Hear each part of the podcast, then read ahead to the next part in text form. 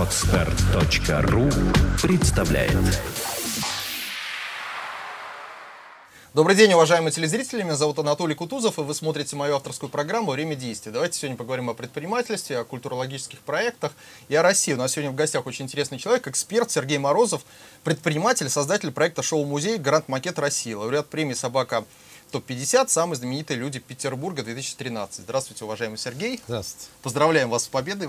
Этот конкурс Спасибо. недавно завершился. Но скажите, а, ну как вы стали предпринимателем, как вы ощущаете себя в, эти, в этой роли, Ну, наверное, как шли к победе? очень просто сказать, что я не ощущаю себя в роли, это просто, видимо, моя жизнь. Наверное, может быть, сейчас уже можно какие-то тайны открыть. Первые деньги родителей у меня были изъяты, когда мне было 5 лет. Но, видимо, это были точно незаконные деньги, которые я как-то получил, зажили вы какую-то мелкую сдачу.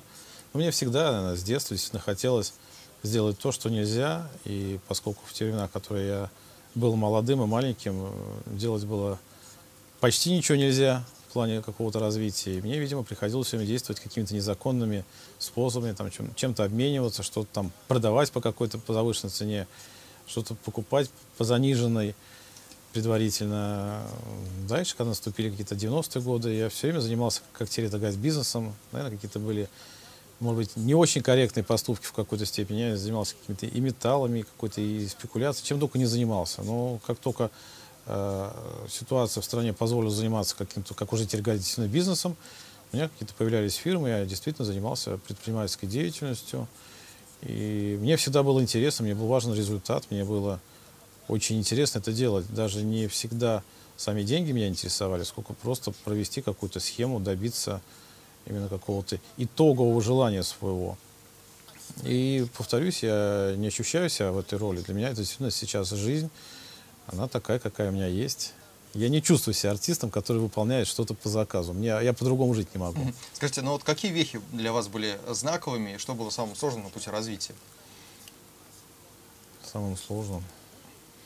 Ну вот, например, 90-е годы, все вспоминают их, э, кто-то говорит, это период возможностей был, а кто-то говорит, это период рисков высоких э, был, э, Я опасностей. абсолютно и всем согласен. прочим. Вы знаете, это был период рисков, одновременно период возможностей. И в какой-то степени, это может быть очень удивительно прозвучит, но я хочу, чтобы меня все-таки правильно поняли, особенно люди, которые находятся, там, скажем, да, в моем возрасте. Я в какой-то степени с тоской вспоминаю эти времена, потому что был некий порядок. Правильный, неправильный, но были некоторые э, вещи, которые нельзя было делать. Сейчас, к сожалению, с развитием демократии в нашем государстве, и, видимо, эта демократия, она проецируется на бизнес также. И поэтому сейчас э, я вынужден повсеместно сталкиваться с некорректностью там, поставщиков, подрядчиков, еще чего-то. То есть вот раньше вот это такое вот выражение, которое на- набило оскомину во всяких фильмах, там, я отвечаю за свои слова, но оно действительно раньше чего-то стоило. Я думаю, что оно, мо- может быть, вполне э, было коррелировалось, наверное, со старым словом, когда купеческое слово давалось. То есть люди понимали, что слово это достаточно много, это очень важно, это очень ценно. Сейчас повсеместно я, мы видим какие-то, ну я, по крайней мере, вижу другие некорректные вещи, вроде и договор заключен, и оплата произведена, не получаешь или товар, или услугу, или получаешь ненадлежащего качества, никто при этом не чувствует себя виноватым, никто не чувствует себя ответственным за это, и остаешься как бы один, а ходить по судам, ну, неинтересно на это тратить жизнь. Поэтому вот в те моменты какие-то, может быть, даже все-таки положительные моменты были, и они формировали именно предпринимателей как людей ответственных. Вот та старая когорта, это действительно люди были, которые понимали, что такое ответственность, что такое важность там, переговоров, договоренности, и строго за этим следили сами по себе. Но я Было могу предположить, что вот это слово, э, вот эта фраза «я отвечаю за что-то», она еще имеет какой-то криминальный подтекст. Ведь раньше, а, в 90-е годы, всем известно, Да, что безусловно. часть власти находилась э, на стороне этих группировок. я- я по- я поэтому и и люди сказал. рисковали жизнью, когда говорили эти слова. да, я поэтому и сказал, что я, я понимаю, что это фраза, набившая оскомину, которая уже и в фильмах звучит и так далее, но в ней был и такой и положительный смысл, что люди понимали, что такое ответственность. Вот то, чего сейчас нет. Вот, на мой взгляд, сейчас отсутствует ответственность бизнеса. Вот это самое страшное. А, Она повсеместно отсутствует ответственность бизнеса, отсутствует ответственность э, работников, скажем, там, наемных работников, любых. То есть общая, э, общая, скажем так, наверное, э, степень ответственности общества, к сожалению, снижается. Это заключается вот во всем, что нас окружает. Неважно, какие причины к этому идут. Ну, вот это просто факт, который меня сейчас очень серьезно, так сказать, выбивает из колеи, раздражает, и который, к сожалению, ну, вот, может быть, портит настроение. Сергей, а какие направления бизнеса вы сейчас э, развиваете и чем обусловлен выбор этих направлений?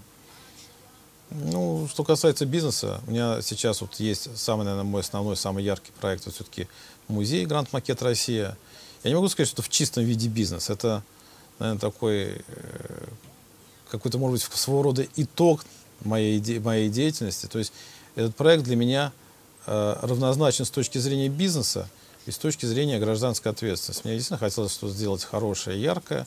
Надеюсь, получилось. Э, отзывов много очень положительных. Понятно, что есть какие-то недовольные. Всегда кто-то найдется, кто чем-либо недоволен.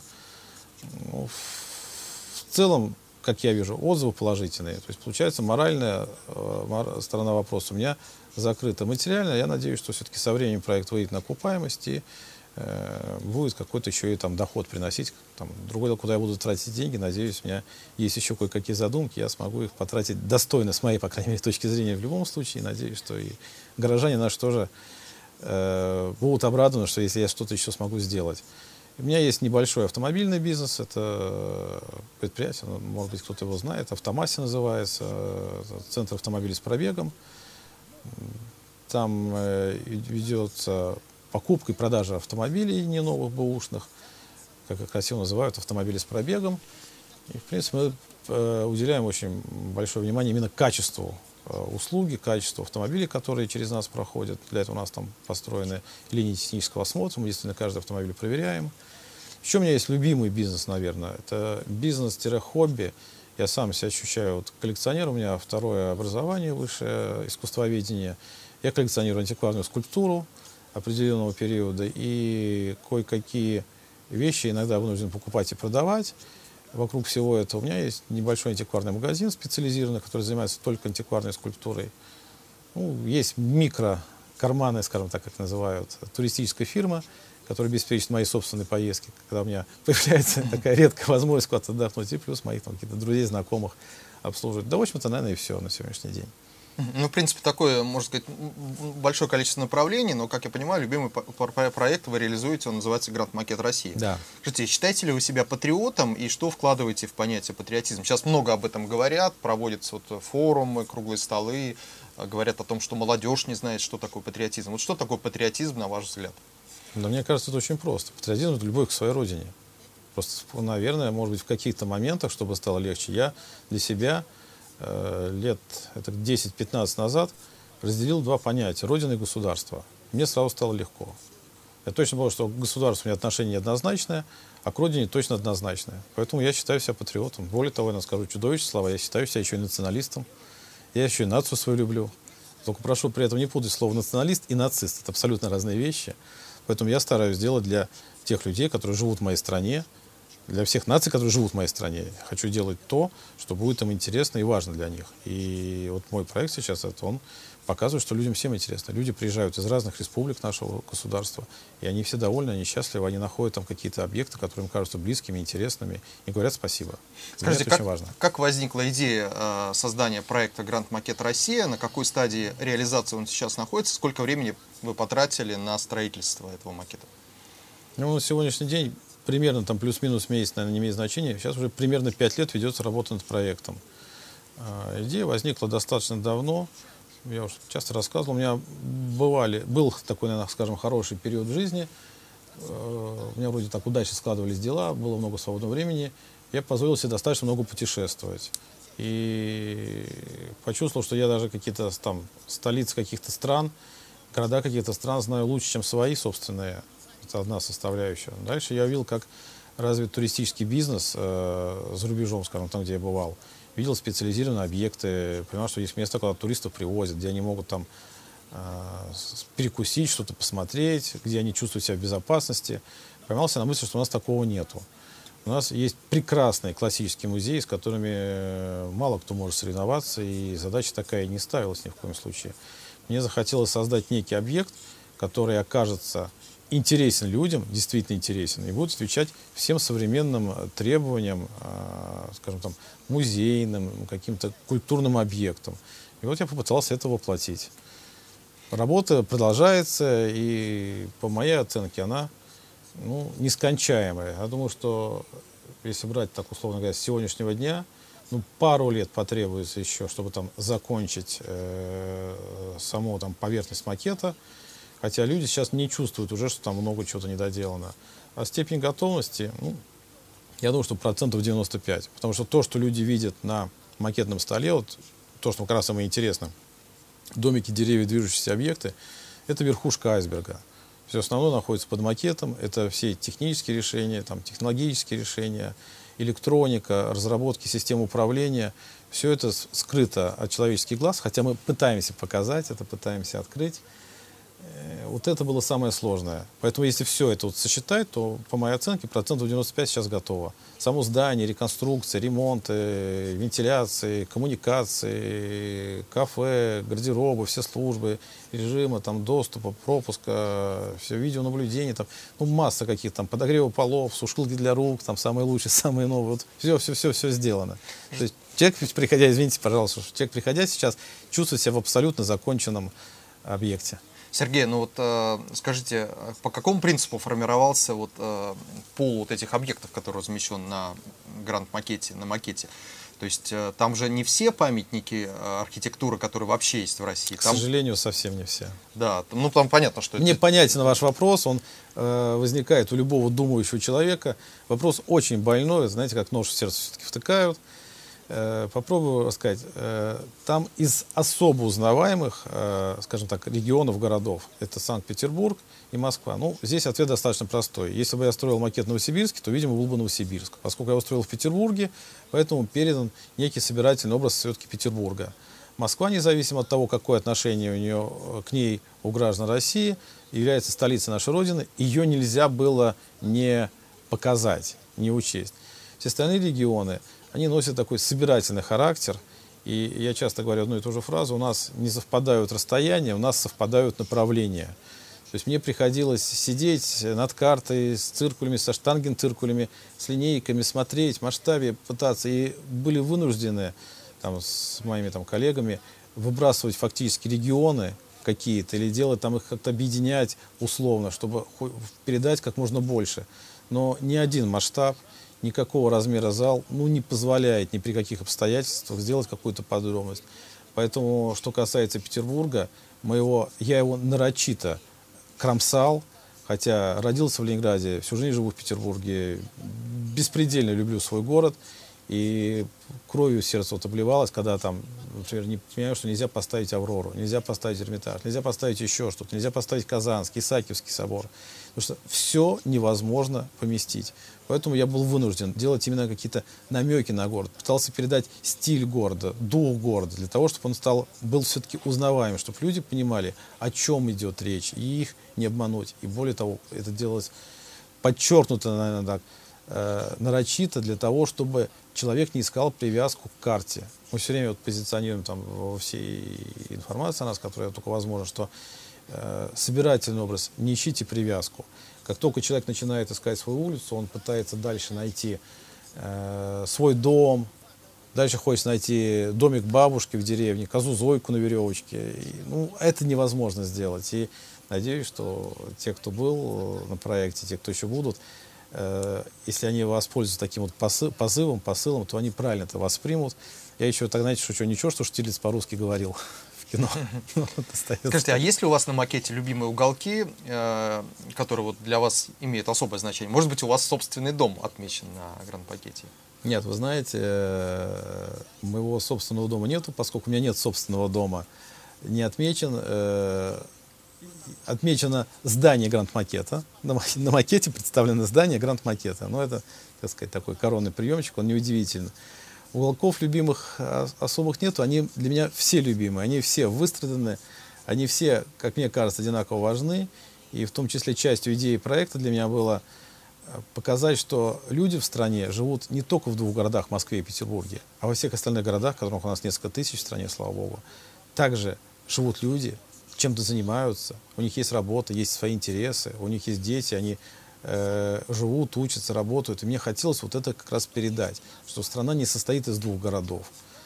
Поэтому, в общем-то, все, наверное, рассредоточено, так можно сказать. Ра- разные виды деятельности отражены. Очень много жанровых сценок. Их, наверное, там действительно сотни, если не тысячи. Я сейчас даже не готов их посчитать. Ну вот расскажите о проекте в цифрах. Сколько материалов затрачено, сколько трудочасов, э, какова, возможно, стоимость тех работ, которые вы произвели Слушайте, пакетом? Вы знаете, я, может быть, совсем неправильный бизнесмен. Я никогда не считаю, сколько это будет стоить. Я понимаю, что интуитивно чувствую, такое было слово раньше, так, чуйка в бизнесе. Вот я чувствовал, что это надо делать. Э, Могу сказать, что в течение пяти лет в среднем задействовано примерно 100 человек в месяц. Вот э, 100 человек примерно работает 5 лет над проектом. Потому что мы работаем круглосуточно, мы работаем без выходных дней. Когда-то это может быть там 83 человека, когда-то может быть 112, не принципиально. То есть вот примерно 100 человек 5 лет это создают. Это вот такая цифра. Площадь макета примерно 800 квадратных метров. Потому что там непонятно, как ее считать. Там есть и горы, и вторые уровни. Это очень сложный способ подсчета. Железнодорожных путей у нас там примерно 2,5 километра. Э, автомобильных маршрутов больше 40. Э, на изготовление ландшафта ушло 11 тонн гипса. Вот только верхний слой. И Вот 11 тонн гипса ушло на изготовление ландшафта. Вот представьте себе. Значит, надо взять килограмм гипса, размешать его в каком-то там приспособлении, в какой-то емкости, растворить и начинать его намазывать. Вот э, объем работ. В, потолке- в потолок у нас смонтировано полмиллиона светодиодов, которые имитируют э, смену дня и ночи. Э, внизу ответ э, примерно полмиллиона светоточек. Я говорю светоточек, потому что там есть и лампочки, есть светодиоды, есть там плазменные панели, которые светятся. Вот примерно полмиллиона в ответ загорается и гаснет, когда наступает свет. Э, машинок у нас сотни ездят, вагончиков железнодорожных больше двух с половиной тысяч, локомотивов, по-моему, там 250-300 штук. Вот примерно такие цифры. Скажите, а вот какова запланирована стратегия развития музея и проектов, проекта этого, да? Ну, знаете, э, стратегия развития примитивно простая. Доделать все до конца, довести все до идеала и умудриться это поддерживать в первоначальном состоянии.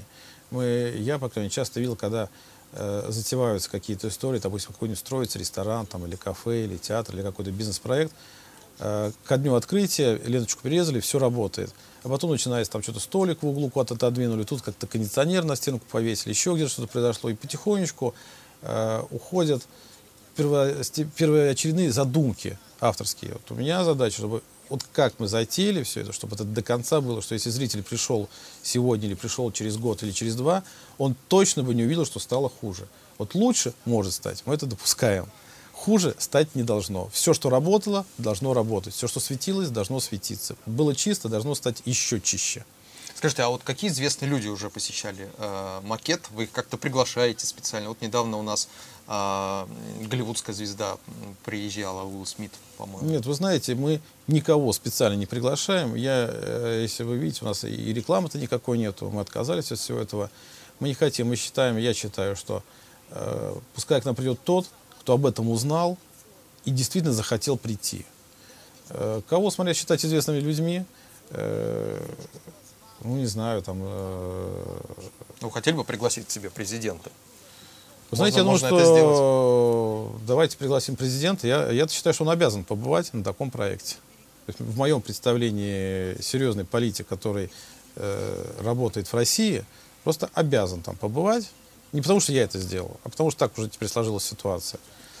Из известных людей, если вам интересно, вот, э, приезжал э, президент ОАО Якунин, провел 5 часов. Он приезжал на Когнита, было замечено, приезжают кое-какие политики, приезжают депутаты Госдумы, приезжают э, Советы Федерации. Недавно была интересная картина, привезли 40 натовских летчиков. Приехал целый автобус с машиной полиции с сопровождением, полиция вооруженная. Вот привезли 40 человек в парадной форме, среди них женщины. Вот они было, видимо, очень интересно. Там были люди из Канады, из Штатов, из Англии. Вот, оказалось неожиданно. Не знаю, можно их считать известными, нельзя считать известными. Они были точно яркими. Сергей, скажите, а вы, э, у вас вот есть опыт работы с правительством? Предлагали ли вы ст- сотрудничество нашему правительству в этом проекте? Нет, я не предлагал, я не предлагал сотрудничество ни правительству, ни каким-то бизнесменам, э, ни знакомым, ни незнакомым.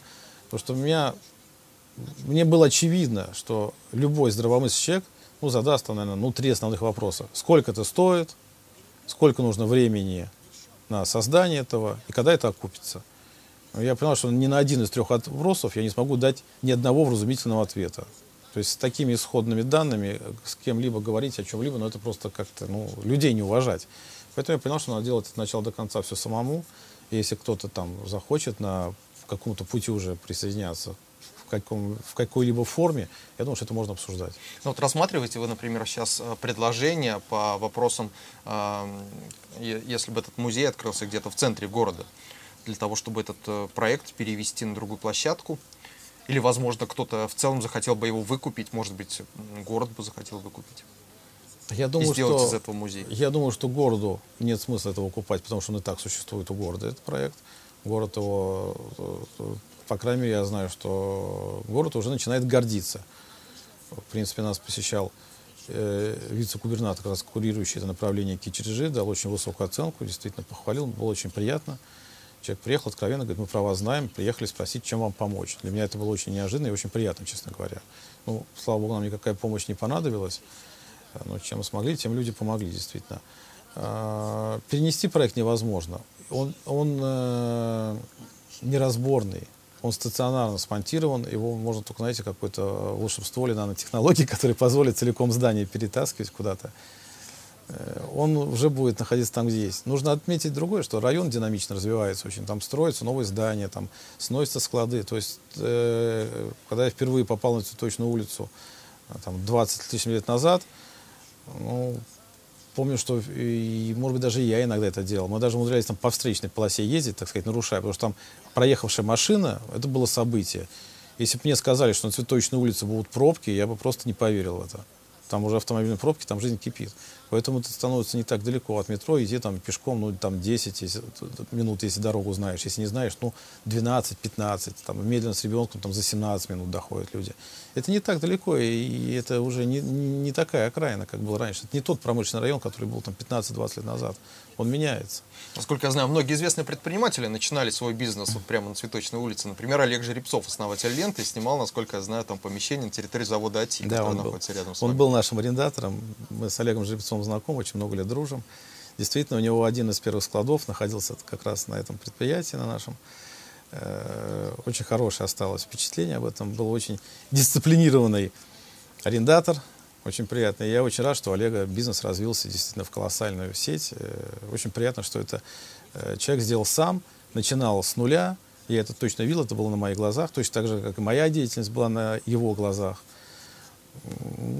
Да, там была складская зона, тогда это было очень выгодно людям. Это было не так далеко от центра города, но в то же время там была возможность размещать склады очень удобные. Сам Сергей Васильев, э, директор завода АТИ, э, он же и меценат, он построил церковь, вот, которая находится на территории неупиваемая чаш. То есть много интересных людей находится на Цветочной улице. Да, мы с господином Васильевым э, были партнерами больше 10 лет, как раз на заводе АТИ. После этого мы абсолютно цивилизованным способом, когда у нас разжились немножко интереса, мы Э, разделили наш бизнес, и каждый занимается с удовольствием тем, что ему больше, что ему ближе, что ему больше нравится.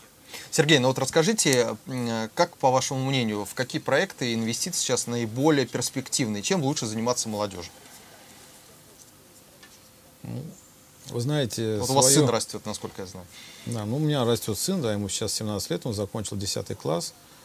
Но он, слава богу, определился, причем без меня, он точно хочет быть программистом он собирается поступать в ИТМО, он пошел, выиграл там какой-то конкурс, попал в какую-то группу подготовительную, собирается весь следующий год ходить, э, заниматься подготовкой к поступлению в, институту, в институт.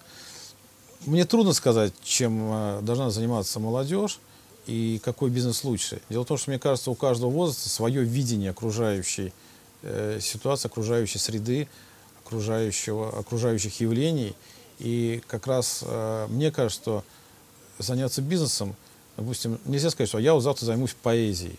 Понимаете, талант, дар определенный, склад ума, можно даже не обязательно талантом называть, он или у человека есть, или его нету. И у каждого он э, выражается по-своему. Кто-то становится писателем, кто-то становится поэтом. Вот вы стали прекрасным ведущим в силу каких-то обстоятельств определенных. Поэтому мне кажется, если э, молодой человек чувствует, что он хочет заниматься бизнесом, так он Э, должен сначала почувствовать, что он хочет заниматься, и как раз он придумает, чем заниматься. И тогда он станет бизнесменом. То есть он не сначала станет бизнесменом, а потом будет идти думать, чем же ему делать. Что же ему делать? То есть он сначала что-то сделает, и потом выяснит, что он оказывается бизнесменом. Мне кажется, здесь точности наоборот. Сергей, ну вот э, вы помните разное время в области развития бизнеса.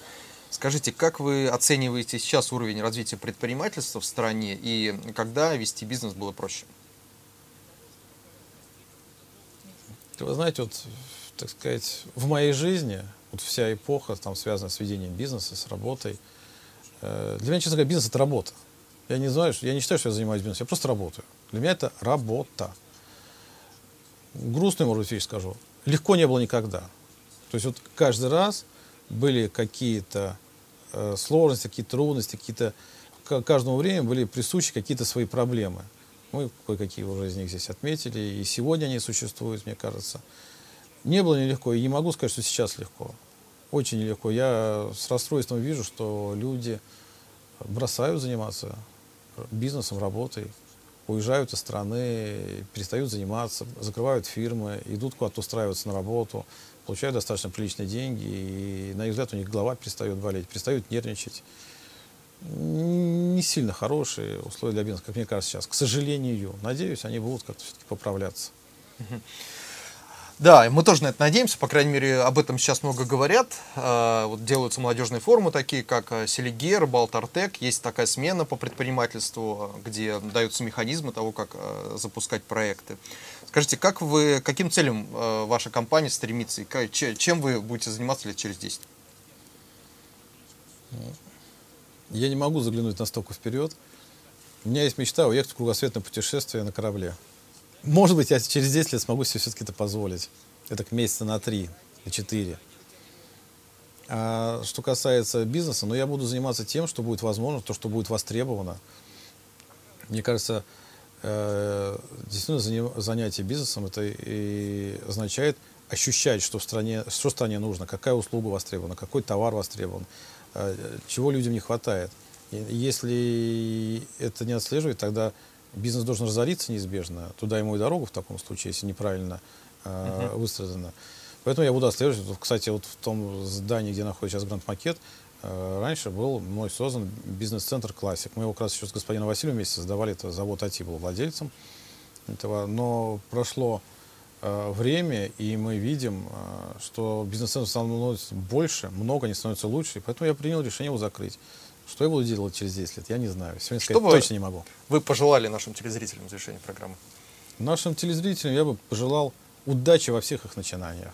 Я хочу, чтобы у людей преследовала удача, чтобы им э, хотелось жить в своей стране, жить в своей хорошей стране, и чтобы они направляли свои действия, свою энергию на улучшение нашей жизни. Спасибо, уважаемые телезрители. У нас сегодня в гостях был Сергей Морозов, а, создатель проекта «Шоу-музей Гранд Макет России», информационный партнер программы «Журнал профессии директор», агентство бизнес-новостей, портал работа.ру. Желаю вам успеха, желаю вам творчества и желаю вам а, сохранить хорошее настроение для того, чтобы заниматься любыми проектами. До свидания. С вами был Анатолий Кутузов. Скачать другие выпуски подкаста вы можете на podster.ru